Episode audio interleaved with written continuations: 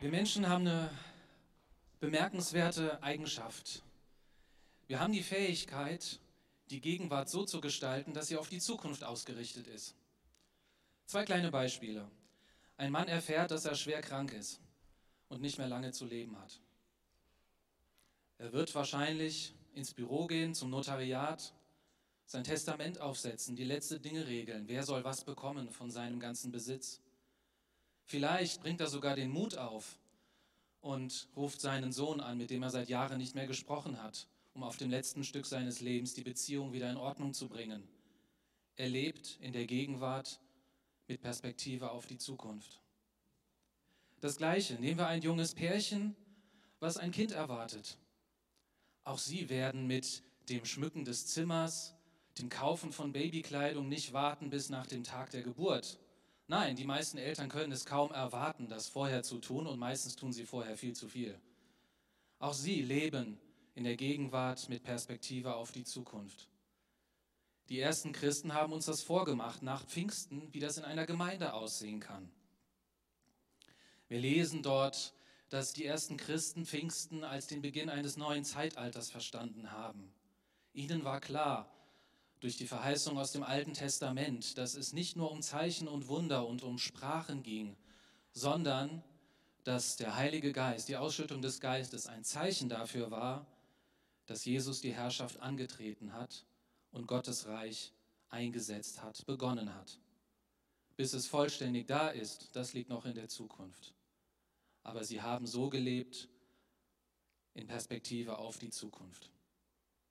Was ist nach Pfingsten passiert? Wenn wir uns vorstellen, dass etwas Neues, Großes beginnt, wie der Messias beginnt sein Reich, dann erwarten wir große Dinge. Und tatsächlich, wir lesen in der Apostelgeschichte von tatkräftiger und furchtloser Verkündigung der Auferstehung von Jesus.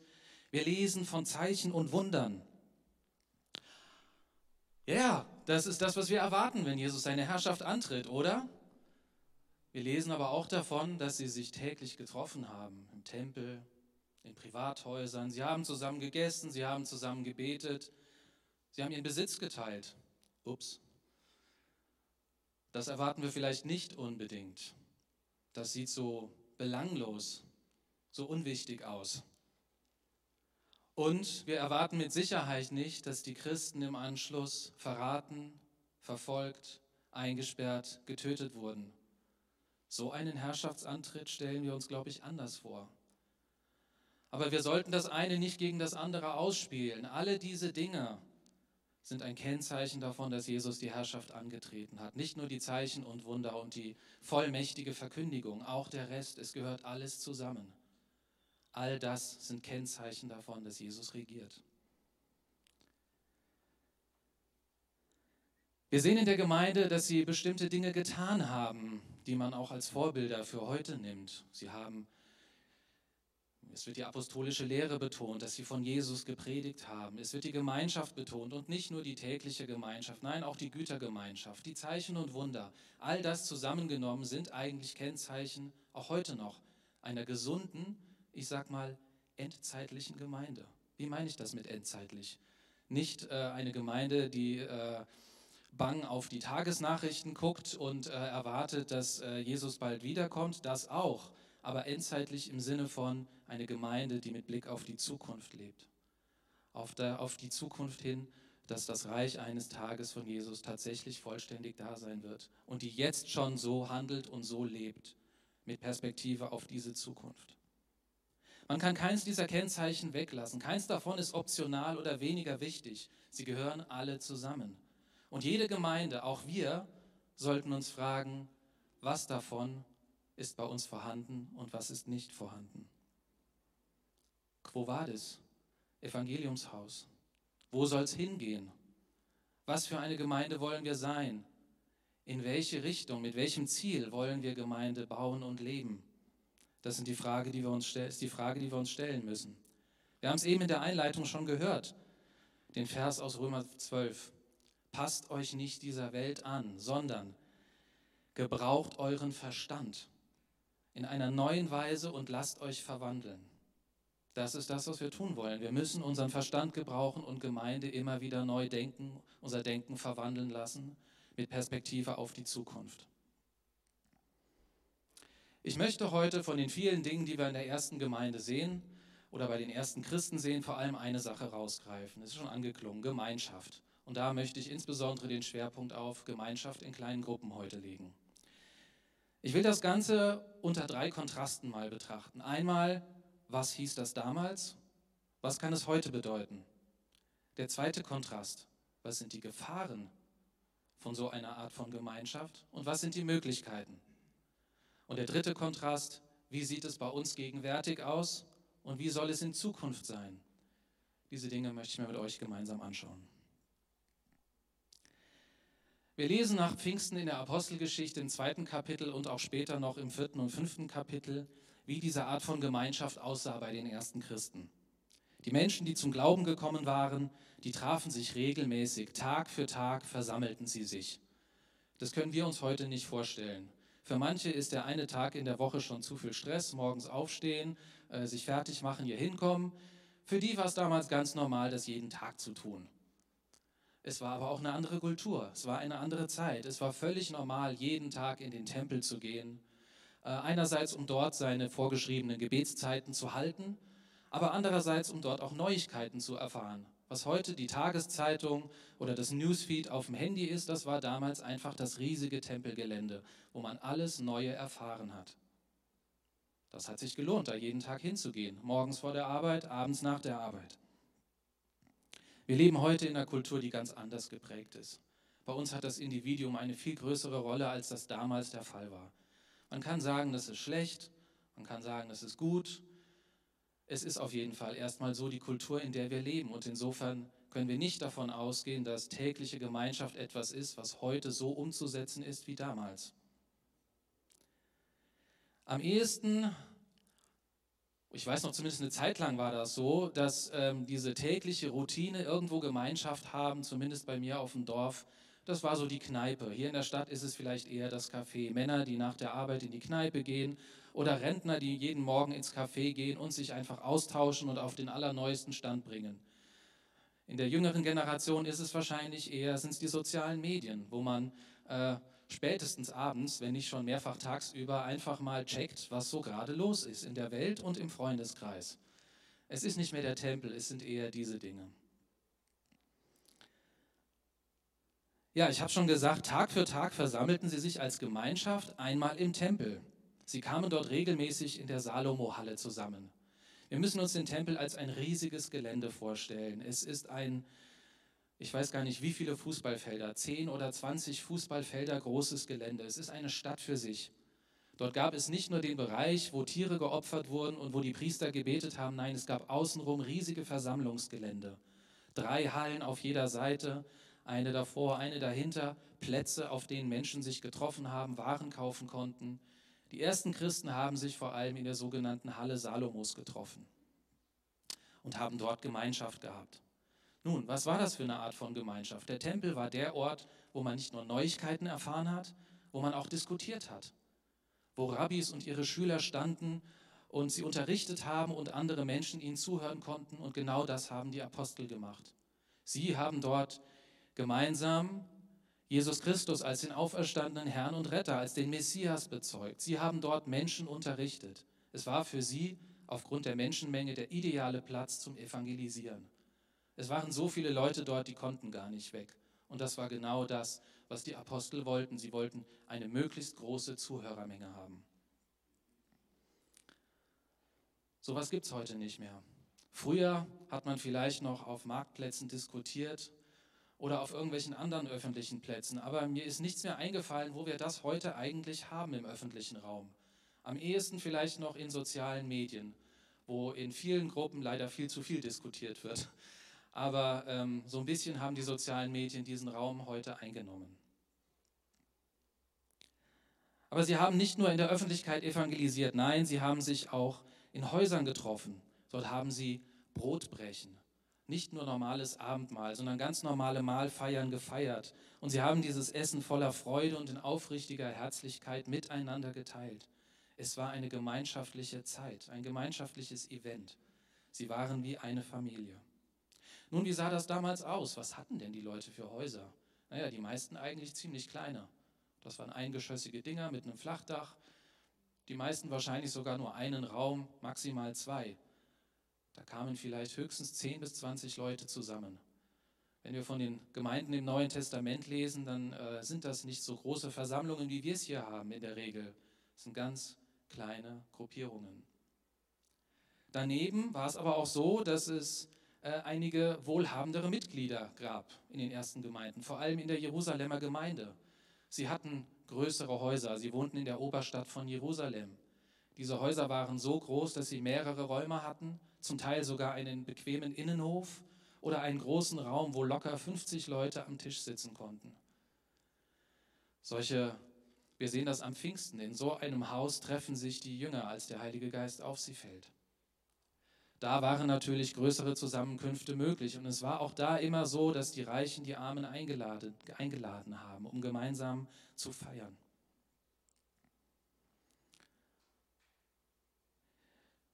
Dort fand vor allem die Unterweisung der Gemeinde statt in den Häusern. Das war damals so üblich. Das haben andere jüdische Gruppierungen in der Synagoge oder in anderen Häusern genauso gemacht. Diese Treffpunkte, die sie damals hatten, waren also eigentlich gar nicht so untypisch. Was aber untypisch war, war die Art und Weise, wie sie sich getroffen haben.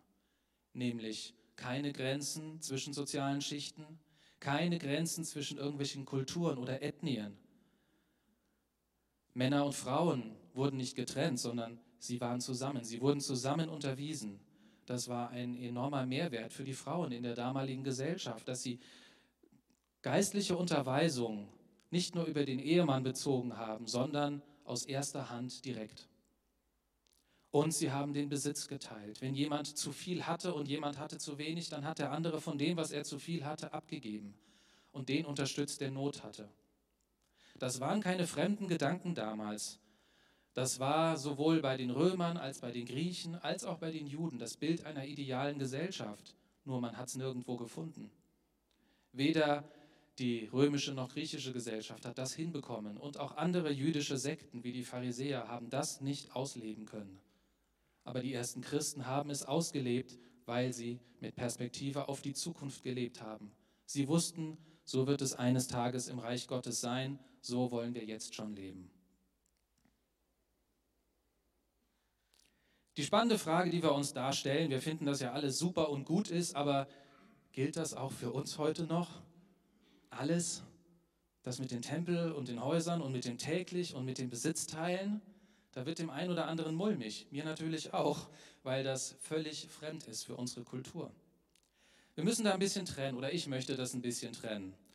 Das eine ist, wir müssen aufpassen und das haben wir ähm, in den letzten Monaten im Trainingscenter gelernt, als wir uns darüber mit beschäftigt haben, wie man die Bibel mit Freude und mit Gewinn lesen kann. Da ging es auch darum, was biblische Erzählungen wollen und was sie nicht wollen.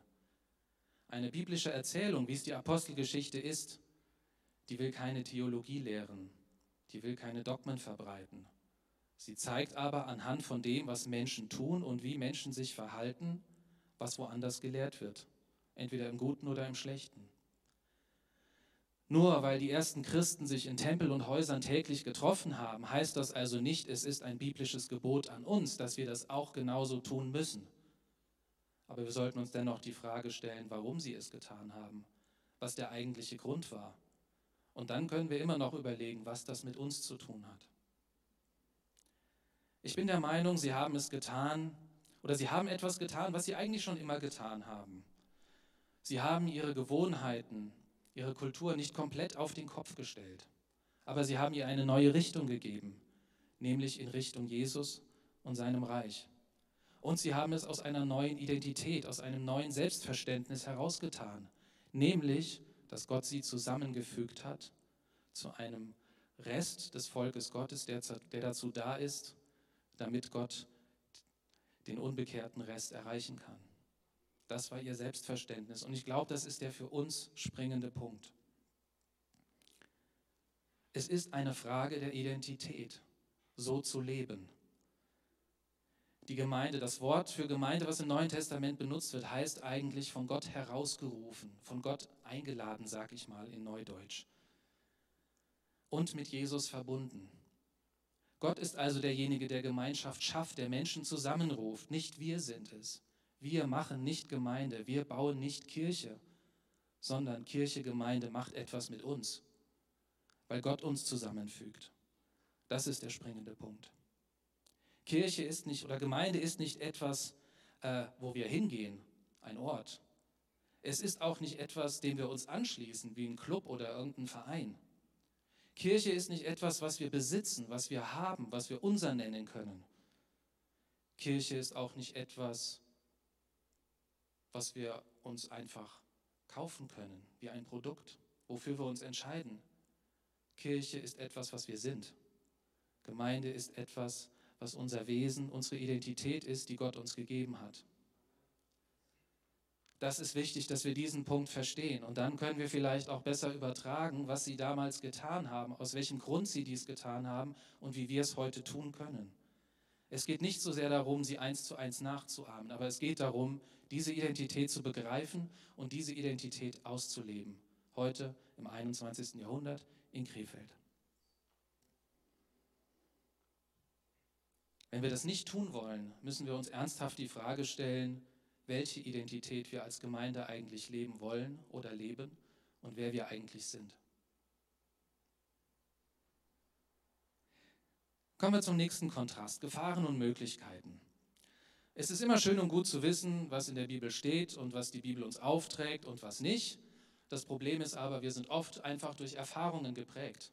Jeder, der schon mal in einer kleinen Gruppe war oder einem Hauskreis, wie man es woanders nennt, der hat vielleicht gute oder schlechte Erfahrungen gemacht. Und wenn wir ganz ehrlich sind, es sind vor allem unsere Erfahrungen, die uns prägen, die dazu führen, dass wir entweder die Gefahren von so einer kleinen Gemeinschaft sehen die Nachteile oder die uns vielleicht, wenn wir was Positives erlebt haben, zeigen, welche Möglichkeiten da drin stecken und was da für gute Dinge dahinter stecken. Was gibt es für Gefahren?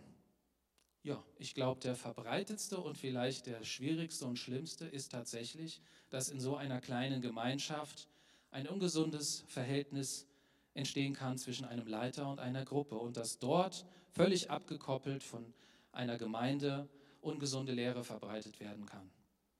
Ja, ein charismatischer Leiter, der von allen bewundert wird, alle anderen, die keine eigene Meinung haben und nur ihm folgen, und er predigt Woche für Woche seine Lieblingsthemen, weil er nichts anderes kennt. Das ist ungesund. Das muss zu Problemen führen, weil es nicht ausgewogen ist. Das kann man leider nicht verhindern. Diese Gemeinde hat das erlebt, die ersten Christen haben das erlebt, deswegen hat Paulus so äh, fleißig Briefe geschrieben. Auch wir haben das in der Vergangenheit erlebt. Es hat in dieser Gemeinde vor einigen Jahrzehnten mal zu einer Spaltung geführt. Und ich kann verstehen, dass gerade ältere Geschwister, die sich daran noch erinnern, da auch ein Problem mit haben und diese Gefahren sehen. Ich kann das absolut verstehen. Sie sind da und man kann sowas nicht komplett ausmerzen. Man kann natürlich Leiter schulen und ein Auge auf Gruppen haben, aber es hindert nicht niemanden daran, heimlich still und leise sich hinter dem Rücken der Leitung zu treffen und seine Themen in seiner Gruppe durchzuboxen. Man kann das nicht komplett verhindern. Das muss uns bewusst sein. Das zweite, die zweite Gefahr, eine stagnierende oder fehlende geistliche Entwicklung. Man hat es sich so schön gemütlich gemacht. Man kennt die Gruppe schon seit Jahren, man redet immer über die gleichen Themen, jeder hat so seine Ansichten, man weiß auch schon, was der andere zu einer bestimmten Bibelstelle alles sagen wird, weil sich einfach nie etwas ändert. Keiner bewegt sich, keiner verändert sich. Der Austausch ist oberflächlich. Man erzählt nur das, was gerade nicht wehtut und was die anderen ruhig wissen dürfen. Alles andere, was vielleicht etwas tiefer geht, das behält man für sich. Was passiert mit so einer Gruppe? Naja, die Motivation sinkt, die Teilnahme wird unverbindlich und eigentlich trifft man sich nur noch, weil es immer so war, aber nicht mehr, weil es wirklich Sinn macht. Die dritte Gefahr sind zwischenmenschliche Konflikte. Es ist leider so, da wo Menschen zusammenkommen, gibt es immer Probleme. Wir sind alle Egoisten. Wir haben alle unsere Fehler, unsere Schwächen. Leider erkennen wir sie nicht immer. Und wenn mehrere zusammenkommen, ist das einfach ein gefundenes Fressen, ein Dünger dafür, dass diese Fehler irgendwann irgendwie zutage treten, Menschen verletzen. Und das Problem ist, wenn das nicht gelöst wird, wenn das nicht sauber gelöst wird, wenn schwierige Personen eine Gruppe dominieren dürfen, wenn Personen, die verletzt wurden, keine Heilung in so einer Gruppe erfahren, wenn es keine gelebte Vergebung gibt, dann ist es schwierig, so eine Gemeinschaft aufrechtzuerhalten. Der ein oder andere wird sich zurückziehen, einfach weil es nicht mehr geht, aufgrund der schlechten Erfahrungen, die er gemacht hat. Aber es gibt auch Möglichkeiten. Im Gegensatz zu einer Veranstaltung, wie wir es hier sonntags haben, ist in einer kleinen Gruppe von, ich sag mal, sechs bis zehn Leuten, ist natürlich viel einfacher und viel besser möglich, echte Gemeinschaft miteinander zu haben. Das merken wir schon nach dem Gottesdienst. Wie treffen wir uns draußen? In einer großen Gruppe? Nein, wir treffen uns in kleiner Runde und unterhalten uns. Und wir sollten das auch unter der Woche weiterführen, einfach weil wir es brauchen. Man kann füreinander beten, man kennt besser vielleicht die Sorgen und Nöte des anderen. Man kann ihm Hilfe anbieten. All das ist viel leichter, wenn man in einer kleinen Gruppe unterwegs ist. Man kann gemeinsam wachsen, sich geistlich entwickeln, Jüngerschaft leben. Man kann voneinander profitieren, sowohl von dem Wissen und den Erfahrungen als auch von den Niederlagen und Problemen von anderen. Man kann sich gegenseitig gestärken, auch mal in Verantwortung nehmen. Du wolltest doch. Ja, auch das kann positiv sein, von jemand anderem an einen Vorsatz erinnert werden, den man sich gesetzt hat. Man kann sich begleiten und unterstützen. Man kann Vergebung und Liebe leben und erfahren. Man kann erleben, wie es ist, dass einem jemand vergibt, dem man was Blödes an den Kopf geschmissen hat. Und man kann selbst erleben, wie es ist, jemandem Vergebung auszusprechen, der einen verletzt hat.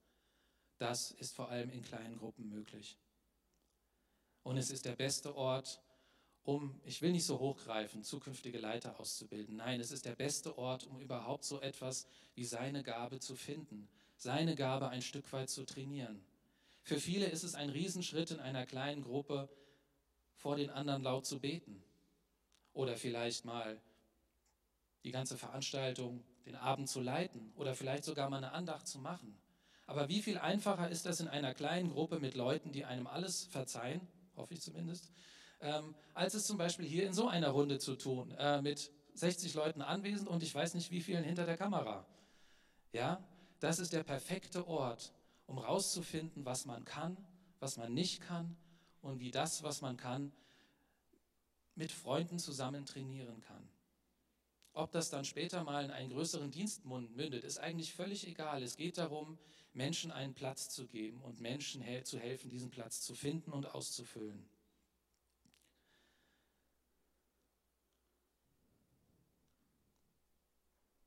Das Ganze ist ein Lernprozess. Man kann die Gefahren, also ich denke, man sollte die Gefahren nicht ignorieren, man sollte aber auch die Möglichkeiten nicht unterschätzen, sondern man sollte sich klar sein, Gemeinschaft so zu leben, als eine gemeinsame Identität mit Blick auf die Zukunft, das ist ein Lernprozess.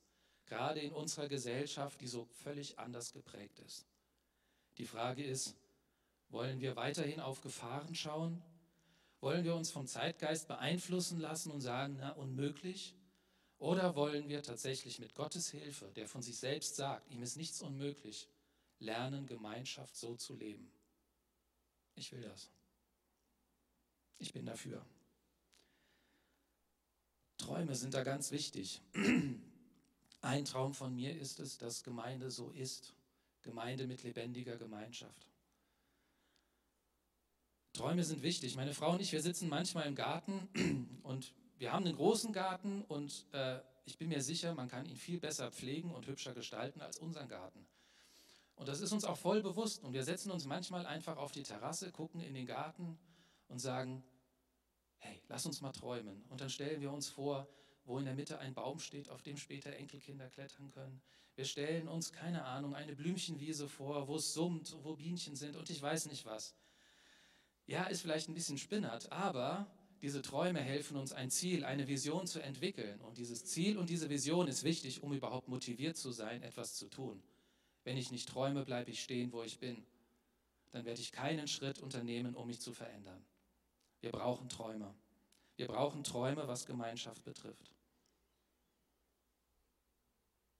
Wo stehen wir als Evangeliumshaus in Krefeld? Wir sind fünf aktive kleine Gruppen in unserer Gemeinde bekannt.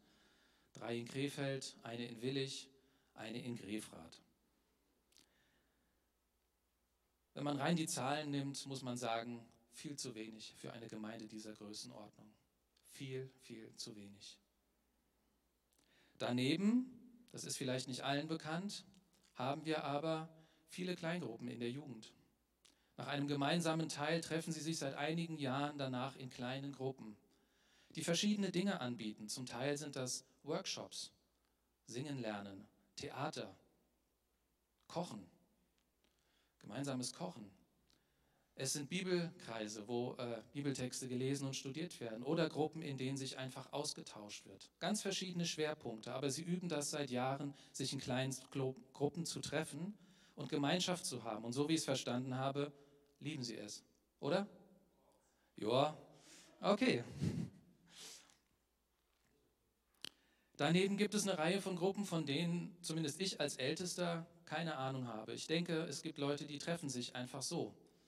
Ähm, aber sie sind damit nicht auf dem Radar, können nicht geschult und begleitet werden. Man kann auch keine Leute hinschicken. Das ist ein bisschen schade. Aber dabei wollen wir nicht stehen bleiben. Wir wollen eine Vision haben. Das eine ist, wie viele Gruppen brauchen wir, wie viel wollen wir haben. Ich habe einfach mal gedacht, na warum nicht 2021 statt fünf Gruppen zehn Gruppen haben. Das sind immer noch zu wenig eigentlich für eine Gemeinde unserer Größe, aber es sind schon mal viel mehr, als wir jetzt haben. Und man soll ja auch nicht äh, zu großkopfig anfangen. Ja, schön bescheiden. Im Frühjahr diesen Jahres haben wir uns als Älteste zusammengesetzt und wir haben mal so überlegt, wie stellen wir uns die Gemeinde in fünf Jahren vor, 2026. Wir haben uns auch über Kleingruppen unterhalten und haben gesagt, also 15 bis 20 kleine Gruppen, das wäre schon super. Und wir waren uns bewusst, das ist eher eine realistische Planung als eine, die aus äh, vollem Glauben kommt. Ja, wenn wir mehr Glauben haben, können wir da auch noch eine viel größere Zahl hinsetzen. Auf jeden Fall brauchen, tun wir diese Menge. Denn es geht nicht hier allein um Zahl. Es geht nicht darum, sagen zu können, boah, wir haben, äh, keine Ahnung, nehmen wir mal die Saddleback Church in Amerika, wir haben 3000 Kleingruppen. Ja, super, macht natürlich total neidisch, aber es geht nicht um die Zahl. Es geht darum, dass wir genügend Orte haben, wo Menschen sich in dieser Gemeinde geistlich gesund entwickeln können, wo sie diese Art von Gemeinschaft leben können, wo sie diese Identität, die Jesus uns gegeben hat, ausleben können. Dafür brauchen wir mehr Orte. Und ich denke, es schadet nicht, wenn wir ein engeres Beziehungsnetz haben. Wir haben es in der Corona-Zeit gemerkt, wie wichtig es ist, dass keiner durchfällt in solchen Krisenzeiten. Dass es in der Gemeinde Beziehungen gibt, wo wenigstens zwei, drei Leute auf jemanden achten. Wo man Kontakte hat, dass, wenn man merkt, Mensch, der war ein paar Mal nicht mehr da, lass mal fragen, wie es geht. Und dann erfährt man, er hat eine Krise und man kümmert sich um ihn. Das ist gut. So soll Gemeinde sein. So wünsche ich mir das. Mein Ziel, mein Wunsch ist, dass wir nicht mehr eine Kirche mit kleinen Gruppen sind, als Teil des Programmes. Ja, wir haben eine Jugend, wir haben Kleingruppen, äh, wir haben Kinderarbeit. Nein, mein Wunsch, meine Vision, mein Traum ist, dass wir eine Gemeinde werden aus Kleingruppen. Eine Gemeinde, deren Identität es ist, in kleinen Gruppen gemeinsam Jesus zu leben und zu feiern. Das ist das große Ziel dahinter und da spielt die Anzahl am Ende eine kleine Rolle eine Gemeinde aus kleinen Gruppen werden.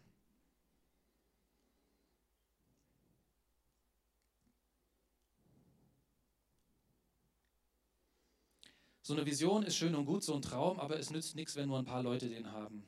Wenn die Ältesten auf ihrer Klausur sagen, boah, das ist ein cooles Ziel. Nein, diese Vision, dieser Traum muss geteilt werden. Wenn nicht mehrere Leute die gleiche Vision, den gleichen Traum haben, wird nichts passieren. Und uns als Ältesten ist bewusst, wir können das auch gar nicht machen. Na, wir könnten zwar jeder eine kleine Gruppe gründen, aber das wäre immer noch zu wenig. Nein, das ist eine Vision, an der wir gemeinsam arbeiten müssen, an der jeder was beitragen muss, damit es überhaupt gelingen kann. Die Frage ist, ist es deine Vision? Möchtest du es zu deiner Vision werden lassen? Was kannst du dazu beitragen? Was ist dein nächster Schritt, um da mit hinzukommen? Wir brauchen dich definitiv, ansonsten wird das diese Gemeinde, dieser Gemeinde nicht gelingen. Wie gut ist es, dass wir jetzt im September etwas anbieten wollen, um das zu fördern. Es wurde am Anfang schon gezeigt, das Trainingscenter.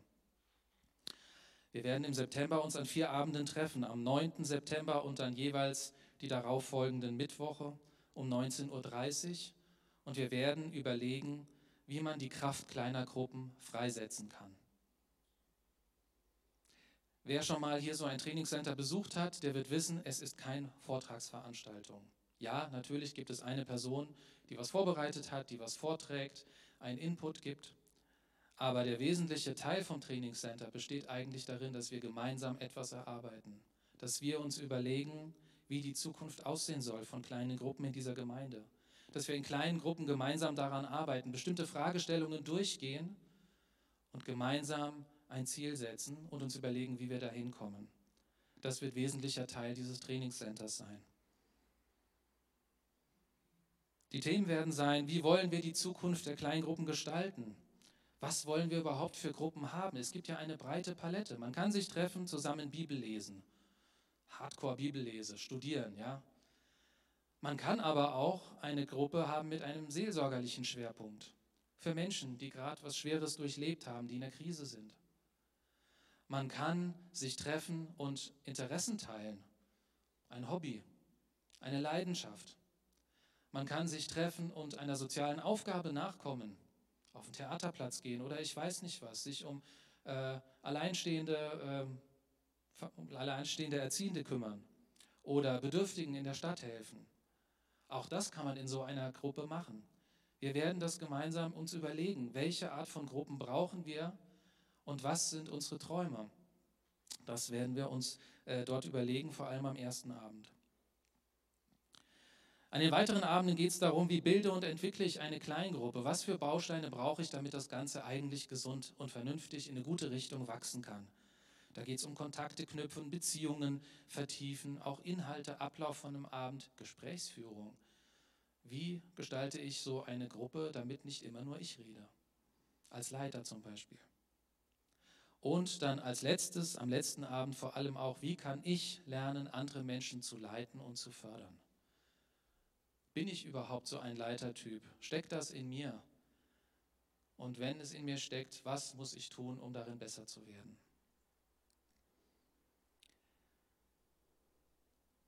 Wer kann, sollte sich da anmelden? Naja, nicht nur Leute, die denken, dass sie ein geborener Leiter sind.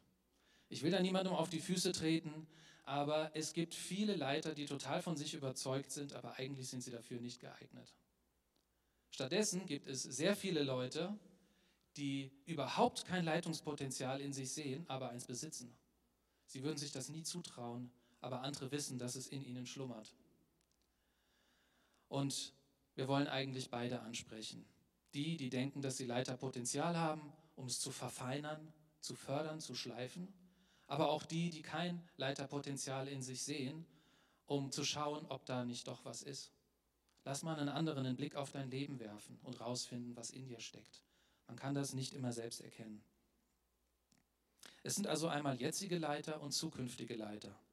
Aber, und das will ich ergänzen, auch Teilnehmer, Leute, die diese Vision teilen möchten, die wissen möchten, wo soll die Reise im Evangeliumshaus hingehen. Auch die sind willkommen, sich anzumelden, teilzuhaben, mit daran zu arbeiten, selbst wenn sie am Ende keine Gruppe leiten werden. Auch sie sind herzlich eingeladen. Und auch solche Personen, die zum Beispiel ihren Besitz ihr Haus, ihre Wohnung zur Verfügung stellen wollen für ein gemeinsames Treffen. Auch sie sehen in sich vielleicht keine Leiter und sind es vielleicht auch nicht. Aber sie haben etwas, was auch nicht jeder hat, ein großes Wohnzimmer zum Beispiel. Auch ihr seid eingeladen, wenn ihr mit dem, was ihr habt, daran an dieser Vision mitarbeiten wollt. Jetzt kann sich jeder die Frage stellen, wie sieht es mit mir aus? Wozu bin ich bereit? Was kann ich? Ich rate einfach nur dazu und lade euch dazu ein, meldet euch an Schaut es euch an. Und dann sehen wir, wie es weitergeht. Das war meine Predigt, mein Wort zum Sonntag. Wir haben zum Abschluss von meiner Predigt noch ein paar kurze Zeugnisse. Ich hatte vorher umgefragt, gerade in der Jugend, was gibt es für positive Erfahrungen in kleinen Gruppen? Und zwei, drei wollten davon kurz berichten.